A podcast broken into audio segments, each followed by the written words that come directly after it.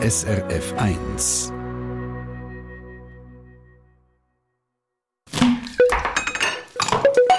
SRF 1. À point. Mediterrane Diät auf Schweizer Art, das haben wir uns auf die Fahne geschrieben, diese Woche in der kulinarischen Rubrik «Appoint». Was ist eigentlich die mediterrane Kost? Warum ist sie so gesungen und was isst man da genau? Das alles haben wir schon unter die Lupe genommen diese Woche. Ihr findet es online über srf1.ch.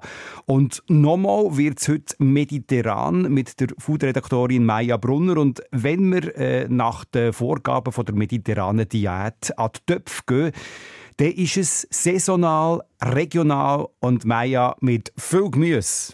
Genau, und Gemüse gibt es jetzt auch, und zwar geschmorte Rüebli. Und da habe ich so Bundrüebli genommen, mit denen sieht es am schönsten aus. Waschen, schälen, halbieren und dann so zwei Zentimeter vom grünen Kraut oben an Stala. Und wenn man jetzt natürlich kein Bundrüebli hat, dann ist das kein äh, Problem, dann nimmt man ganz normale sieht ein bisschen weniger schön aus, aber ist genauso gut. Und die tut man dann halt je nach Größe auch halbieren oder sogar vierteln. Und äh, so schmorst du über dem Ofen?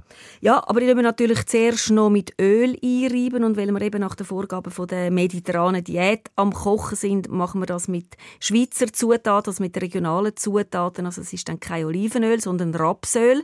Und das Rapsöl ist wie das Olivenöl auch ein sehr gesundes Öl, von der Zusammensetzung her sehr ähnlich wie Olivenöl und es hat als eines der wenigen Öl noch essentielle Omega-3-Fettsäuren drin, etwas, was Olivenöl nicht drin hat. Und da gibt man dann so zwei, drei Esslöffel von dem Rapsöl in eine feuerfeste Form, drüllt die Rüebli drin und dann kräftig salzen, grob gemahlenen schwarzen Pfeffer drüber geben und dann bei etwa 190 Grad in den Ofen schieben. Schön sagst du das. Kräftig salzen, oder? Aber eben, genau. ich meine, das dauert ein bisschen, oder? Bis die Rüebli weich sind. Ja, ja, das geht ein Moment. Und da ist wichtig, einfach, dass man die feuerfeste Form am Anfang mit Alufolie gut abdeckt, sodass der Dampf nicht kann entweichen kann. So garen dann die Rüebli, die Rüebli nach im eigenen Saft, oder besser gesagt natürlich im eigenen Dampf, und sind dann schneller durch. Und erst nach einem Zeitchen kommt dann die Alufolie weg, damit dann die Rüebli noch so eine Art karamellisieren und schön Farbe annehmen.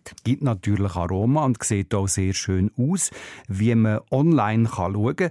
Und wenn ich das Bild anschaue äh, von deinem Gericht, dann ist das eben eine Polenta, wo die Rüebli drauf liegen.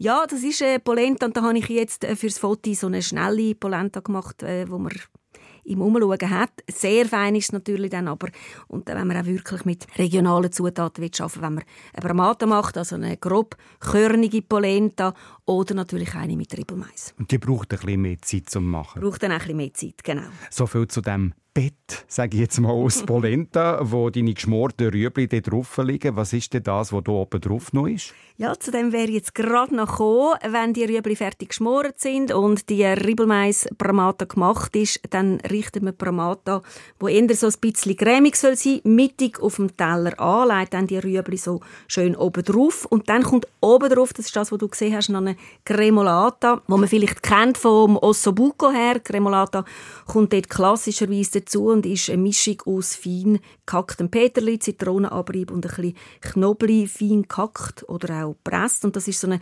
klassische frische Würze aus der lombardischen Küche. Das streut man dann noch oben über die Rüebli und nachher kommen noch ein bisschen grob gehackte, geröstete Haselnüsse drauf. Eine Sendung von SRF1. Mehr Informationen und Podcasts auf srf1.ch.